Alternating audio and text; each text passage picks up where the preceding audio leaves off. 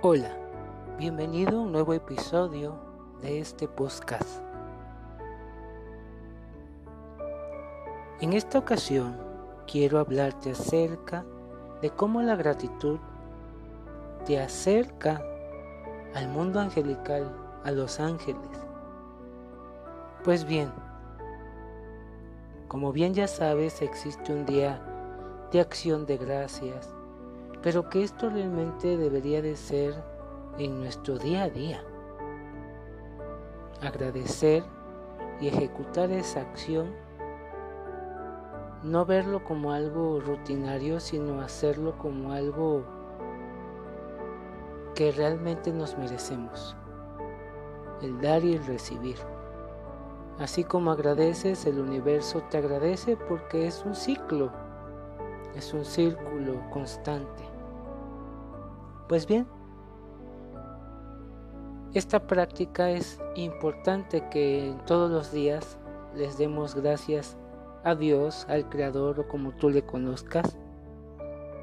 En este momento, en este instante, empezando principalmente por la vida, o sea, cuando amanece, pero también cuando se anochece, porque es un regalo del cual no todos son conscientes, pero cuando parece escaparse de las manos se vuelve algo invaluable, siguiendo por las personas que te rodean, por tu trabajo, familiares, amigos, etc.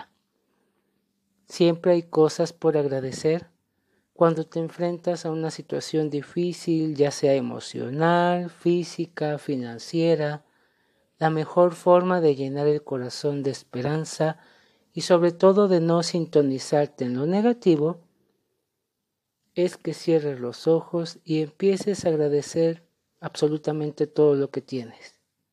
Como quiera que sea tu situación, tienes más que lo que otro puede poseer en este momento.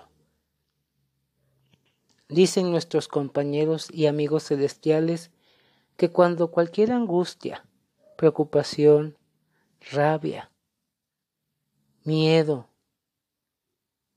te enfrasque, pidas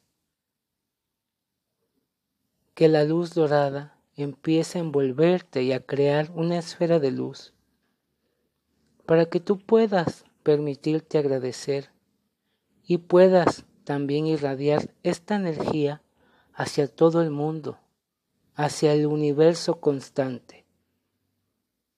Por ello es importante recibir a los ángeles en tu vida, en tu casa, ya que ellos son los que te traen la armonía para todas las cosas en tu vida.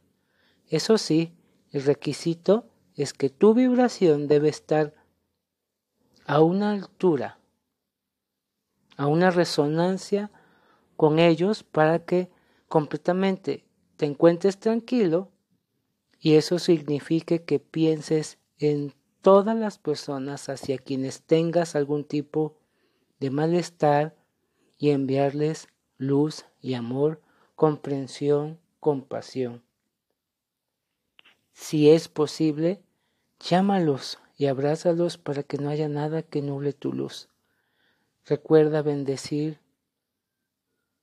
tu desayuno, tu comida, tu cena, ya que es un acto sagrado, es una común unión entre todo lo que existe, entre tú, entre el Creador, entre la Madre Tierra y entre la inmensidad de los seres de luz.